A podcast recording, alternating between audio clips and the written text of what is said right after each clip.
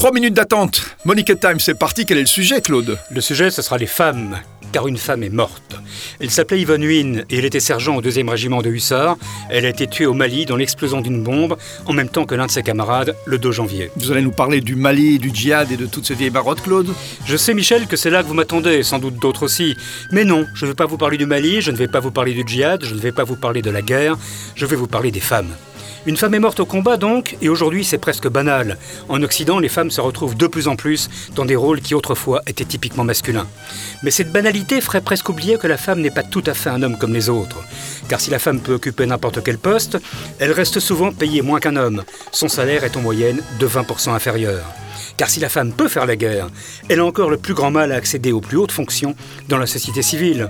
On trouve moins de 2% de femmes à la tête des grandes sociétés et moins de 20% dans les conseils d'administration. Et ce n'est pas dû à un déficit de formation. À diplôme égal, les femmes ont en général de meilleurs résultats que les hommes. Car si la femme peut revêtir un uniforme, trop souvent ce sont ses vêtements qu'on lui demandera de retirer pour bénéficier d'un avancement professionnel. Car oui, nous ne voulons pas la face. La promotion canapé, comme on dit sur un ton badin, n'est pas un mythe, ni le plus souvent un choix particulièrement peut-être dans ce monde médiatique qui est le nôtre, ainsi que l'ont montré différents scandales ces dernières années. Un côté euh, très féministe de votre personnalité, Claude, que je ne vous soupçonnais pas totalement. Oui, féministe en effet, et je ne vous parle pas du harcèlement de rue, qui est une expérience commune vécue chaque jour par bien trop de femmes. Personnellement, on ne m'a jamais harcelé dans la rue, nos auditeurs mâles non plus. Mais combien de nos sœurs, de nos mères, de nos femmes ou compagnes l'ont-elles été? Les chiffres parlent d'eux-mêmes. 98% des femmes belges affirment avoir été ou être harcelées dans la rue. Pour la violence brute, les chiffres ici aussi sont effrayants. En France, une femme est tuée tous les deux jours par son compagnon. En Belgique, plus d'une femme sur trois a subi des violences physiques ou sexuelles depuis l'âge de 15 ans. Et une femme sur quatre est la victime régulière de celui qui partage sa vie. Et le viol.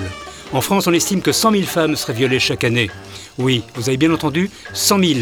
Cela veut dire que chaque heure, 11 femmes sont agressées sexuellement, une toutes les 3 minutes. Un chiffre glaçant, Claude.